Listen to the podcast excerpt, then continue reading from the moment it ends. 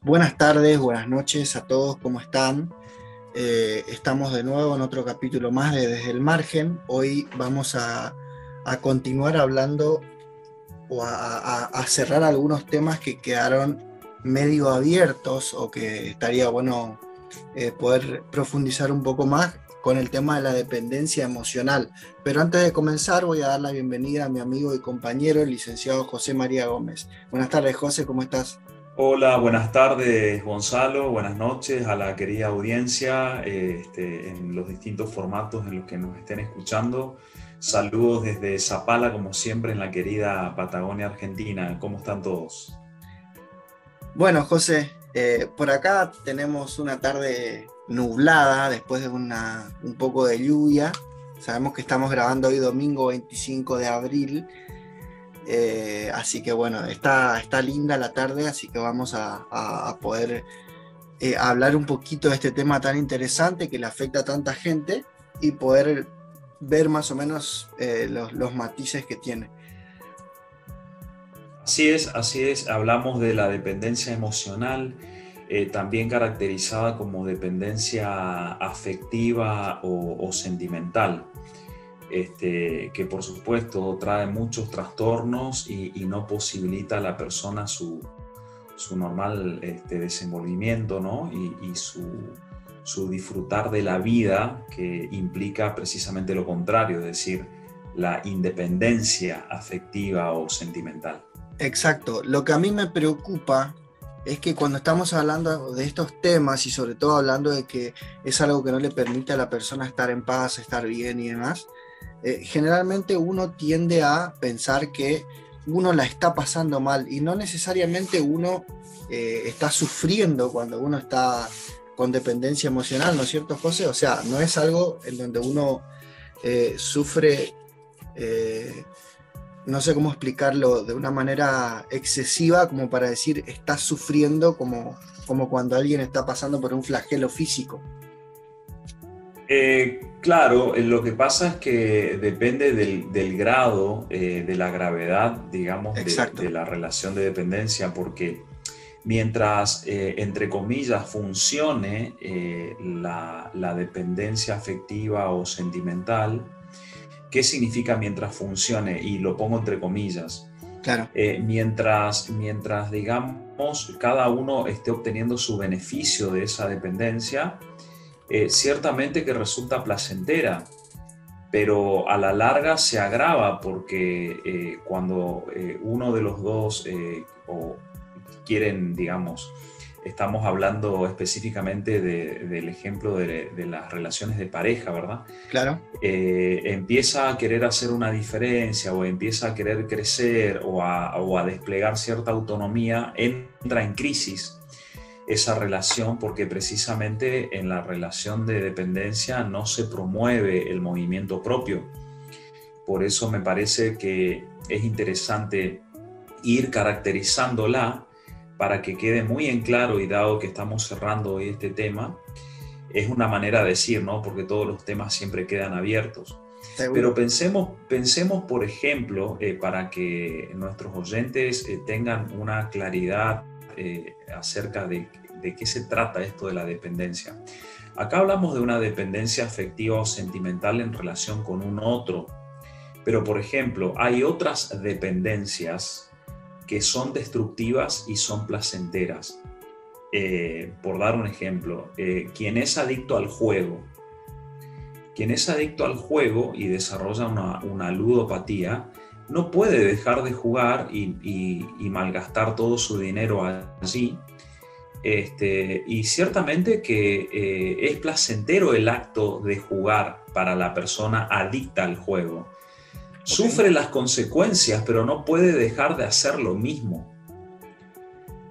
Eh, porque precisamente está en una dependencia en relación al juego en este caso, o no sé, hay gente que no puede dejar de jugar a la quiniela todos los días, por ejemplo. Claro.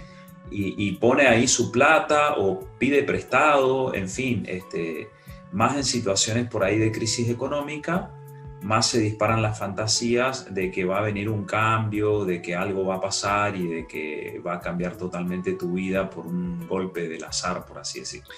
Veo eh, como, Entonces, Sí, sí, continúa. No, adelante, adelante. No, iba a decir dos cosas que, fui notando cuando, cuando vas hablando, es que primero, como la esperanza es como el centro de todo esto, ¿no es cierto? En el caso de, este caso de la ludopatía, es como que la esperanza de que vas a tener un golpe de suerte que te va a sacar de la situación en la que estás y eso te mantiene dentro de, esa, este problema, ¿no es cierto? Es lo que, te, lo que te tiene encarcelado dentro de esa emoción o ese, ese tipo de decisiones y actos que uno toma. Y después también veo cómo todo está girando alrededor de la pulsión de vida y pulsión de muerte de nuevo. Sí, no puede ser de otra manera, además, eh, dado que son las pulsiones netamente humanas. Y esto de la esperanza también aplica a la dependencia afectiva o emocional o sentimental, porque eh, la persona que está en la relación de dependencia siempre tiene la esperanza de que va a cambiar el otro. Claro. así como el que juega tiene la esperanza de que va a cambiar su situación económica. Entonces, eh, como, como, vemos, son lazos eh, muy fuertes eh, que se parecen mucho a la adicción. Entonces, vamos a ir, vamos a ir este, viendo algunas características de lo que implica esta dependencia afectiva o emocional. Sabemos que todos tenemos una necesidad de afecto, ¿no? que es básico en cada ser humano sin ese afecto, sin ese afecto, el bebé, el niño, eh, diga, el bebé no sobreviviría, aunque, aunque cuente con el alimento, si no tiene eh, esta necesidad de afecto cubierta, hay muchas, muchas complicaciones. ¿Que el afecto podemos llamarle también atención? Eh, sí, pero es, es, más allá que más allá de la atención es, es la, es el amor, es la valoración, el aprecio, el cuidado. Es decir, eh, es una, son una serie de, manifestaciones eh, emocionales y afectivas en el sentido de, lo que construye, de lo que genera bienestar. Ok, ¿sabes por qué te, te hice esa pregunta? Porque cuando hablaste del bebé y de que sin ese amor se, o sea, no podría sobrevivir, no pude evitar pensar en que lamentablemente hay niños que nacen y que su madre o sus padres no lo quieren como, como debería esperarse o no lo quieren definitivamente. Y en ese caso, ¿cómo, cómo pasaría eso?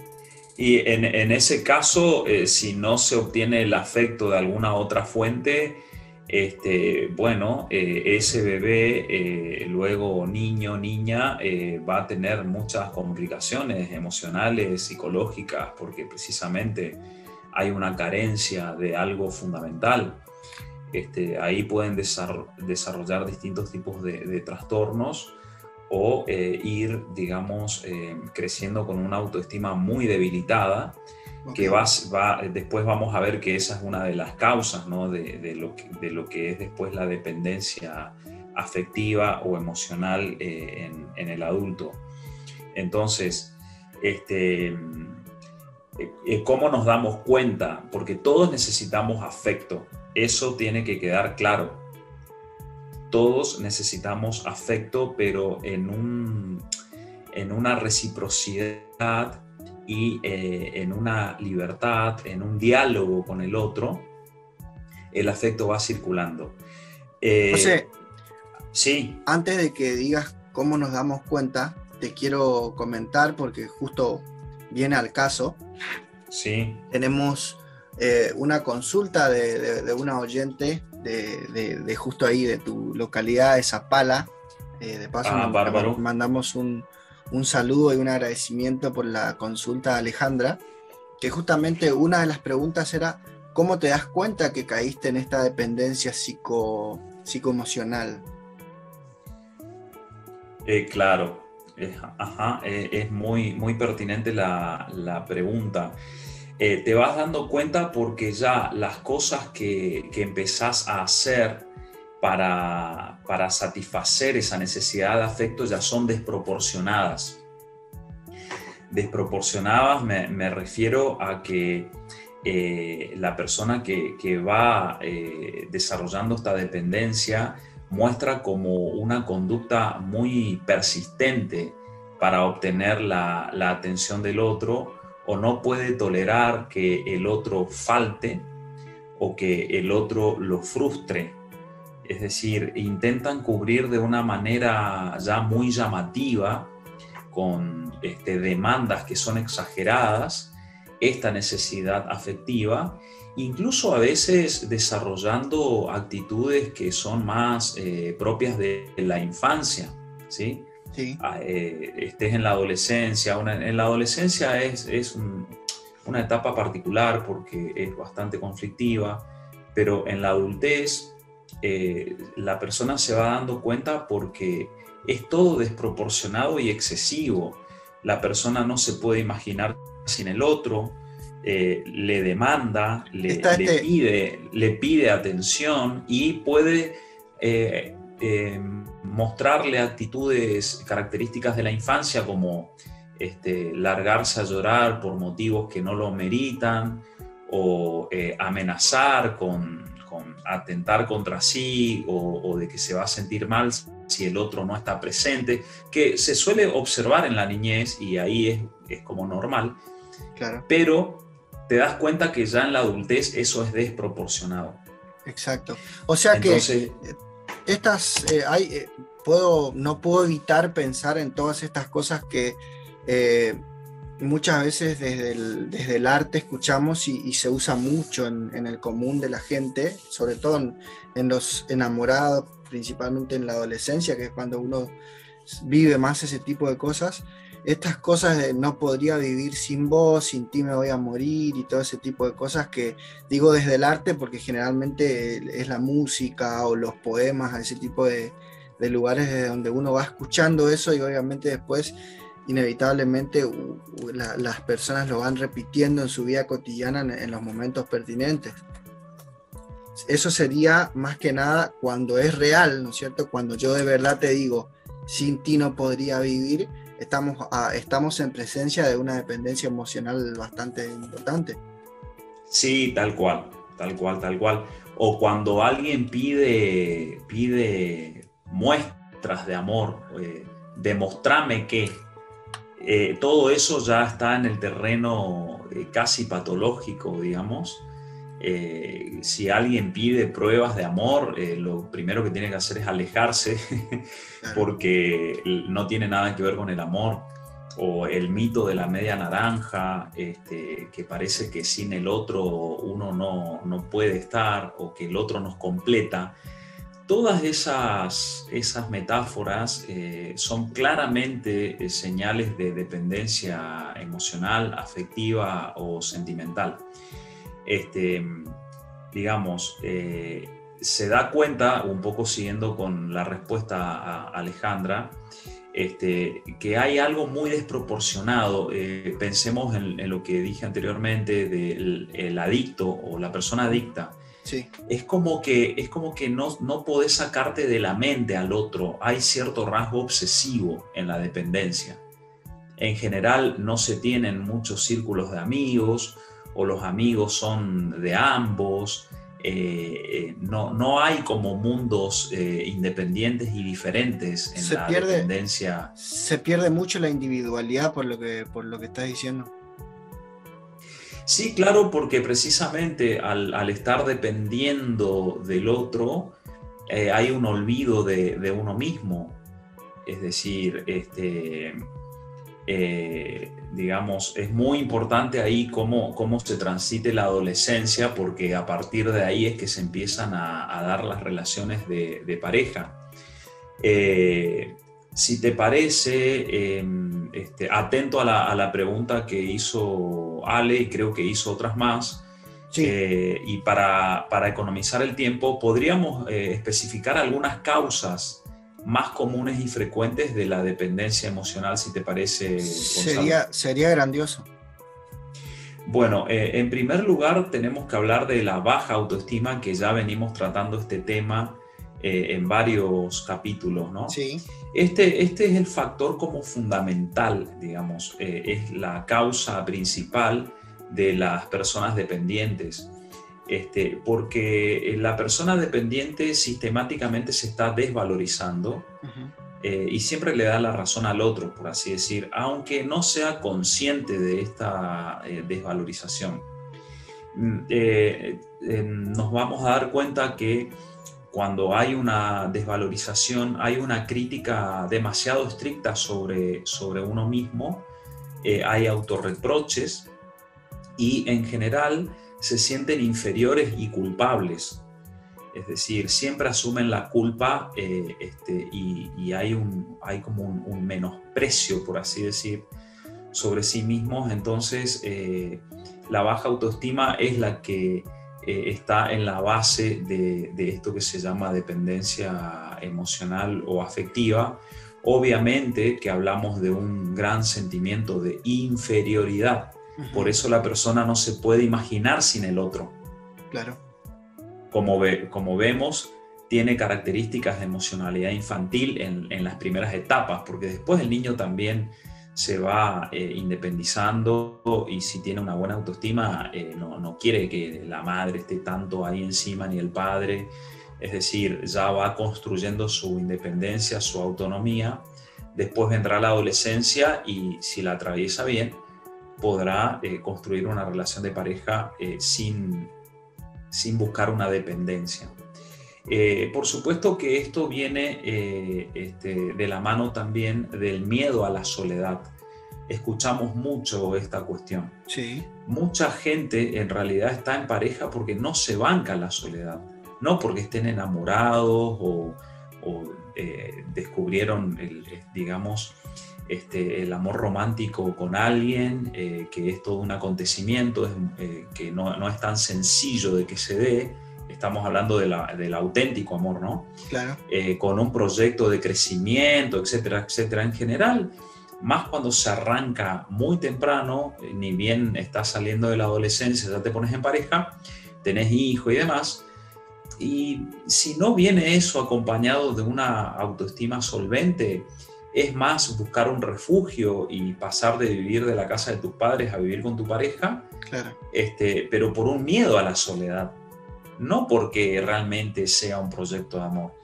Entonces, eh, no, no, no, no, saben, eh, no, no, saben vivir solas estas personas, ni, ni lo conciben, ni se lo pueden imaginar. Para ellos directamente la soledad no tiene cabida, tiene mala prensa, no quieren saber nada, lo ven como algo negativo. Claro, eso te iba, te iba a decir, es como que socialmente está, está muy eh, deteriorada la idea de, eh, no me sale la palabra que estoy buscando, pero la idea de estar solo es como que pobrecito, estás solo.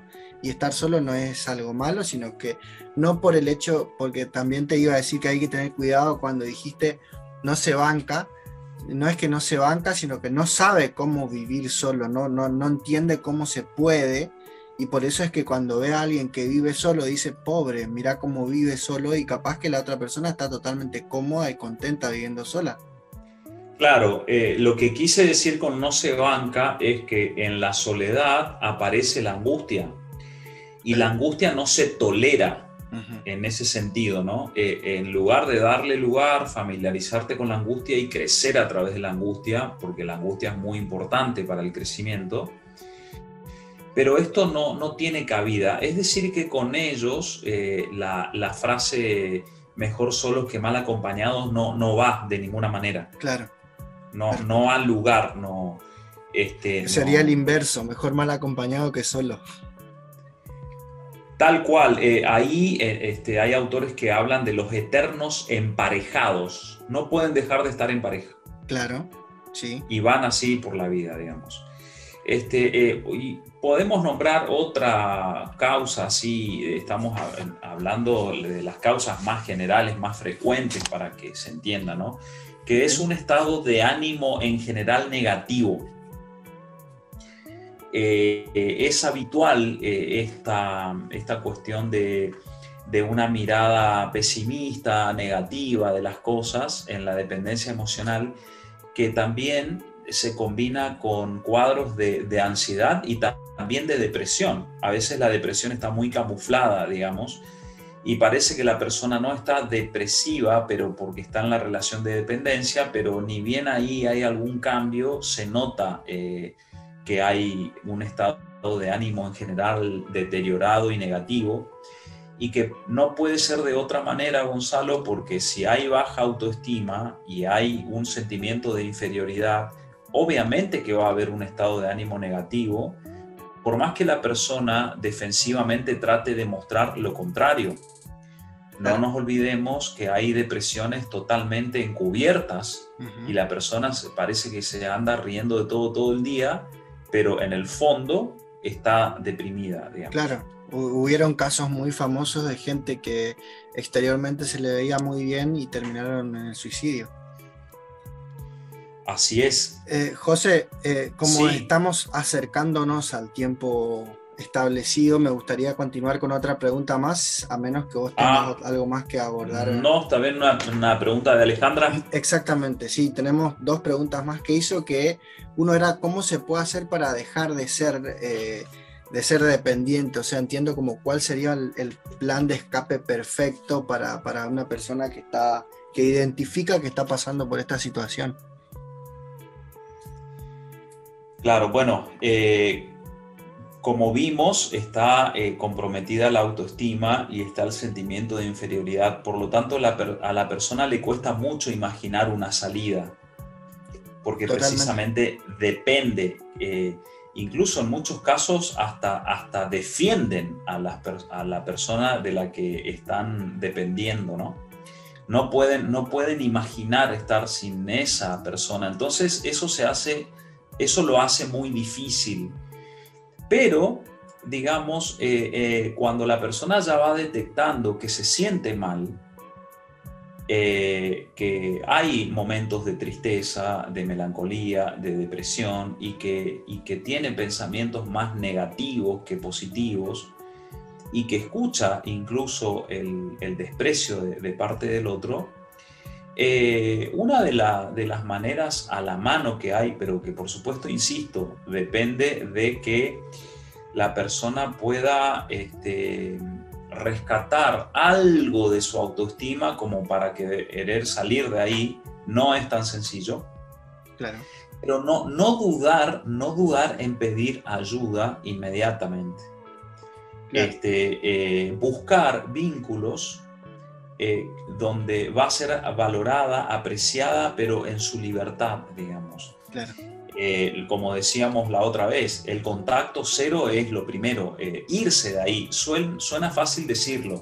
Justo iba a decir pero esto, esto puede llevar años, años, porque imagínense que la autoestima está deteriorada, la persona tiene un sentimiento de inferioridad y eso no le permite tener pensamientos muy positivos sobre sí misma. Es más, hay gente que cree que merece vivir así. Claro. José, por eso es tan difícil.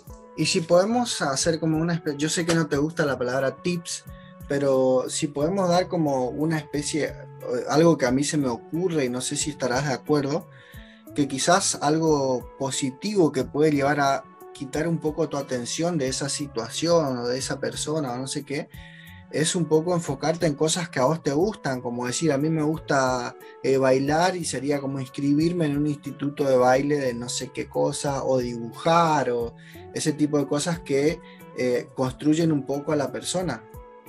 ¿Sirve sí, eso? Pero mismo, mismo desde el vestir. Claro. Es decir, no sé, por ejemplo, ahí en, en nuestras zonas ribereñas, ¿no? Cuando vamos a la playa. Sí eh, este, hay, hay eh, eh, chicas o mujeres, en fin, que ah, les gustaría ir de una determinada manera a la playa, pero tienen que pasar por la aprobación de la pareja a veces eso, en una relación de dependencia. O con quién te vas a juntar. Es decir, pareciera ser que tenés que juntarte con alguien, no sé, un amigo, un ex compañero, lo que fuere, este, y, parece ser que tiene que pasar por el permiso del otro. Todo eso es dependencia emocional. Claro, claro. Eh, el, no, el no tener los movimientos libres. Entonces, cuando la persona se da cuenta de que tiene que pedir casi autorización, ahí eh, pensar que una cosa es compartirle al otro, che, mira, este viernes tengo juntada con un grupo de, no le estás pidiendo permiso, sino que estás compartiendo una alegría tuya. Claro. Y si recibís la desaprobación del otro, no dudar en cortar ese vínculo. Claro. No importa que, ah, eh, que digamos, que estés ahí hace años, que tengas hijos, de todo eso, no, no, no importa. Lo que importa es eh, que vos te sientas eh, en una independencia emocional, en una autonomía, y si la persona con la que estás no apoya tus alegrías, tus gustos, tus intereses, algo está mal. Hay, hay algo que a mí me gusta pensar cuando, cuando se habla de estas cosas, es como decir, hay mucha gente que siguiendo este ejemplo que diste vos, una persona que, que, despreció totalmente tu plan que estuviste compartiendo y vos decís cortar la situación y mucha gente yo escuché que dicen no lo quiero lastimar, sé que le va a doler, no lo va a entender y, a mí me gusta pensar de, decir no es problema tuyo, o sea, si el otro no lo entiende, eh, claramente hay un trabajo que tiene que hacer y no es trabajo tuyo eh, hacer el trabajo por esa persona. Obviamente que vas a estar siendo partícipe de un malestar de la otra persona, pero no sos la causa principal.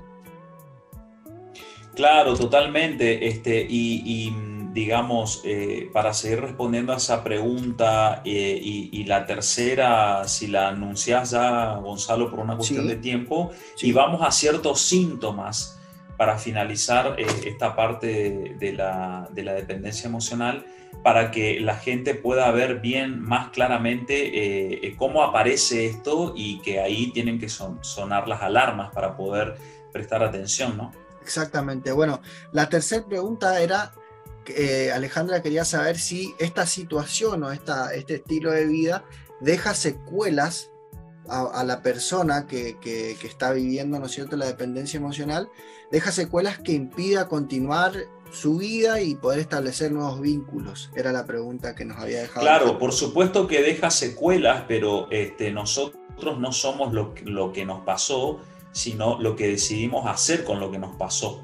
Totalmente. Entonces, entonces eh, sí deja secuelas, pero uno ahí nomás, cuando termina una relación de dependencia, en lugar de meterse ya en otra relación, tiene que curar esas heridas. Exacto tiene que restaurar, restaurar la autoestima y tiene que sentirse valiosa la persona y a partir de ahí los vínculos van a ser más sanos. Vamos a ir a algunos síntomas a tener en cuenta. Bárbaro. Eh, eh, que tienen que, tienen que eh, poner en alerta a, las personas ¿no? en relación a, a cuando están en una dependencia emocional. Por ejemplo, aparece una angustia o un miedo exagerado ante la separación por ejemplo, se pueden escuchar frases tales como si me deja me muero, no puedo vivir sin él, ahora que es mío ya no se me escapa, voy a hacer todo lo que sea posible para que no me deje. son algunos ejemplos de frases. La persona no puede imaginarse que la relación pueda terminar, ni siquiera se plantea esta posibilidad. Entonces, no consigue, no consigue, por supuesto, jamás ser feliz ni, disfrutar, este, eh, sino que toda su supuesta alegría la, va a buscar a través de otra persona. ¿sí? Es eh, como celebrar, celebrar siempre los logros del otro, sería, ¿no? Eh, ¿Y qué me decís de ese tema? Viste que hay, hay una frase que yo escuché mucho cuando una persona está o a punto de terminar o terminando una relación de este tipo y viene un amigo o incluso esa misma persona dice, un clavo saca otro clavo como buscando otra persona que reemplace esa... esa... Claro. Eso en la, en la escuela española de psicología le llaman las relaciones liana como las lianas de Tarzán, digamos, claro. para no, no, caer, no, no caer nunca al suelo de la realidad, te vas agarrando de liana en liana, de relación en relación y nunca terminas de, caer en tu propia realidad, lo mismo que un clavo saca otro clavo. Eh, esto nos lleva a la, al otro síntoma que es la obsesión por alguien. Es como un impulso así irrefrenable, ¿no? Este, de, tener que acceder permanentemente a esa persona. Hay una fijación casi por la persona eh, de querer tener contacto, ¿viste? Por ejemplo, cuando tardan en responderte un mensaje, Sí, cuando no te atiende el teléfono, eh, la persona se pone mal, se, se pone eh, ansiosa, con angustia, imagina todo tipo de cosas, es Mm. capaz de salir a buscar a la persona, eh, se pone agresiva, en fin.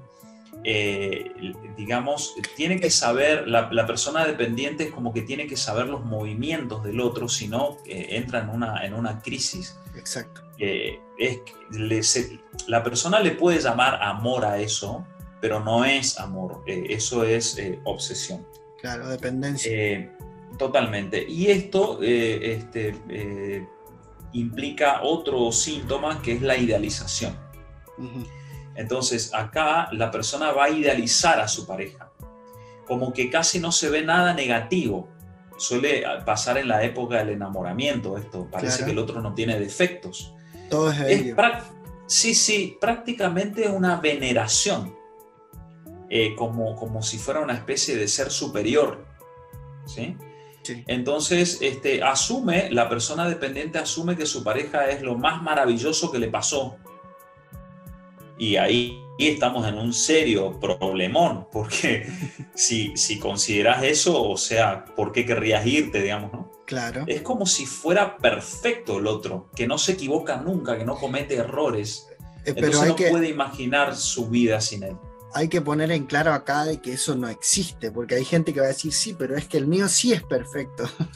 Entonces, No, claro que no eso, existe. Eso no existe. Si, si Eso no estás existe. pensando- si estás pensando que la persona que está al lado tuya tiene todo, absolutamente todo lo que necesitas, es, un, es una alarma que está sonando. Lo que pasa es que ahí, ahí se da un doble movimiento. Por un lado se sobrevalora las cualidades del otro, porque el otro puede ser eh, inteligente, trabajador, atento, pero eso se, se sobrevalora al extremo y la persona considera que no va a haber nadie así. Claro. Y en el, en el movimiento de sobrevalorar las cualidades del otro, a la misma vez se infravaloran las propias cualidades. Claro. Es como que te convertís en un satélite de un planeta, digamos. Es como que, como yo no soy inteligente, necesito estar con él que sí lo es. Algo así. Eh, eh, claro, pero aparte siempre el otro va a tener razón, este, eh, cualquier cosa hay que consultarle a él, él va a saber cómo se resuelve esto, incluso hay gente que hasta su sueldo le da todo al otro para que maneje el otro todas las cuentas, etcétera, etcétera, etcétera. Bueno, eh, trae esto muchas complicaciones. Claro. Esto nos lleva al otro síntoma que es la dependencia económica y doméstica. Este, eh, es decir, acá es como que la persona eh, puede considerar que lo mejor que le puede pasar es ser ama de casa, por así decir, este, eh, quedarse ahí dependiendo del otro eh, y, y renunciando a un montón de cosas que quisiera hacer. Ok. Este, hay, que, hay que diferenciar algo, ya nos, nos pasamos de tiempo, Sí. pero eh, en esto de que eh, en los hombres eh, que presentan dependencia emocional, esta expresión es, es más sutil, digamos. Los autores hablan de que, de que expresan la dependencia de una forma más larvada. ¿sí? ¿Cómo sería eso? Claro, pensemos en lo que es la larva, ¿verdad? Eh, una forma más larvada es como una forma más indirecta, más implícita. Viste que la larva todavía no se convierte en lo que se va a convertir. Entonces es como, es como que expresan la dependencia eh, de un modo, de un modo más, eh, más sutil, pero que implica agresividad. ¿sí? Este, es como que eh, van, a, van, a intentar, eh, van a intentar satisfacer sus propias necesidades afectivas, eh, pero al mismo tiempo, por eso lo de larvado, por ejemplo, no, no, es, no es esto así exactamente matemático, pero hay estudios realizados que muestran las diferencias entre el hombre y la mujer y por supuesto que las hay. Este, esto no implica nada de superioridad, inferioridad ni nada de eso. No, pero el hombre, sí, el hombre que está en una dependencia emocional muestra de manera larvada o indirecta, es decir, le puede decir a la persona, bueno, yo no necesito nada tuyo. Okay. Eh, pero en realidad es lo inverso, ¿entendés o no? Sí, sí, sí. sí. O, puede dar un portazo, agresivamente da el portazo, dice, eh, yo no, no, no, quiero nada de vos y, cierra la puerta y se va. Este, y está, está manifestando lo, lo, inverso. Si la mujer no sale corriendo detrás, al rato va, va, a volver o va a llamar o se va a hacer el, el, el, perrito con la cola entre las patas, sí, o va a caer con algún regalo, algo mostrando su verdadera dependencia. Pero primero, primero como que se muestra como el macho que no necesita nada, digamos, y al revés, es al revés. O sea, por eso la, la, la forma larvada. O sea que en este caso, por lo que vos estás diciendo, entiendo que justo como dijiste, no estamos hablando de una superioridad, sino que me parece que tiene mucho más que ver con un estrato social, no un estrato social, sino con una, con una condición que socialmente se considera de que el hombre que si lo demuestra de la misma manera, de la forma que estuvimos hablando anteriormente, sería como débil o como el factor más eh, menos valioso ahí, entonces el hombre intenta demostrar que no es eso y después no puede evitar y termina cayéndose la máscara una cosa así. Sí, sí, claro, es una máscara, es una máscara la agresividad, eh, este, incluso la violencia física o verbal o psicológica eh, muestra, eh, muestra, digamos, lo inverso a lo que le está pasando realmente a la persona, ¿no? Para nombrar algunas consecuencias, un poco respondiendo también en parte a la, tercera pregunta de Ale, y, bueno, que estas son secuelas que, que van a condicionar después las otras los otros vínculos, pero eh, uno las tiene que trabajar. Van a quedar, por supuesto, eh, sentimientos negativos, ¿no? Porque la persona se siente mal este, eh, y, empieza a ser más y más consciente y, bueno, su, su, sentimiento vital, su, su propia autoimagen está deteriorada y esto es una, una, secuela muy complicada porque se agrava lo que ya venía siendo lastimado. También una gran necesidad de recibir cariño. ¿sí? Este, Es como que eh, en esto de un clavo saca otro, eh, eh, se ve esta gran necesidad de que rápido, rápido la quieran o, o le den ese cariño. También hay como, como, secuela un, un, desgaste tremendo de energía psíquica y física. Vos te vas a dar cuenta en el rostro de las personas que están en, en, una dependencia emocional, es como que se avejentan, como que tienen un rostro cansino, apático, eh, y, y no necesariamente por ahí tienen muchos años, digamos. Es como que están desvitalizados. También eh, eh, implica ruptura con amigos, con familiares, porque esto implica, digamos, a veces un amigo, una amiga te dice, che, mirá, fíjate, me parece que este vínculo te, está lastimando, o algunos parientes, y la persona suele cortar con todo eso para seguir sosteniendo la relación de dependencia. Lo ve como una amenaza. Exactamente. Y acá está una de las, las últimas consecuencias, digamos, este, eh, que trae esto, que es la, posesividad. Eh, entonces, eh, después, si esto no se resuelve, la persona sale a buscar parejas que tengan un carácter dominante y posesivo y que sean autoritarios, déspotas, soberbios, un perfil psicológico que tiene que ver con el egoísmo y el narcisismo. Y generalmente este, eh, no sé, se suelen escuchar a veces entre amigas ahí en la intimidad que le puede decir, yo sé que no me conviene esta relación, pero no puedo evitar estar con él, por ejemplo. Ok. Eh, hablando de, secuelas, eh, me, creo que estaría bueno aclarar que este tipo de secuelas quedan, pero no significa que no se las puedan trabajar, no es algo que queda de por vida, ¿no es cierto?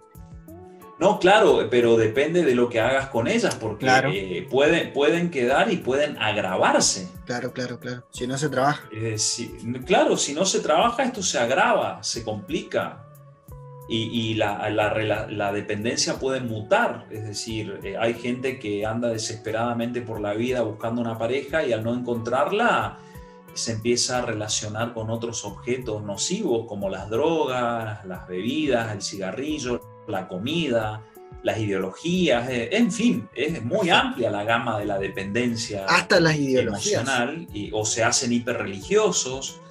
Este, es decir, por supuesto. La verdad es que eh, puedo imaginar, no, no, no, lo había pensado nunca, y puedo imaginarme si lo más obvio que serían las drogas, el alcohol, o el juego, las amistades eh, tóxicas y todo ese tipo de cosas, pero eh, nunca me, me, puse a pensar en que las ideologías o, o, la hiperreligiosidad también sería como un refugio para una persona de ese modo.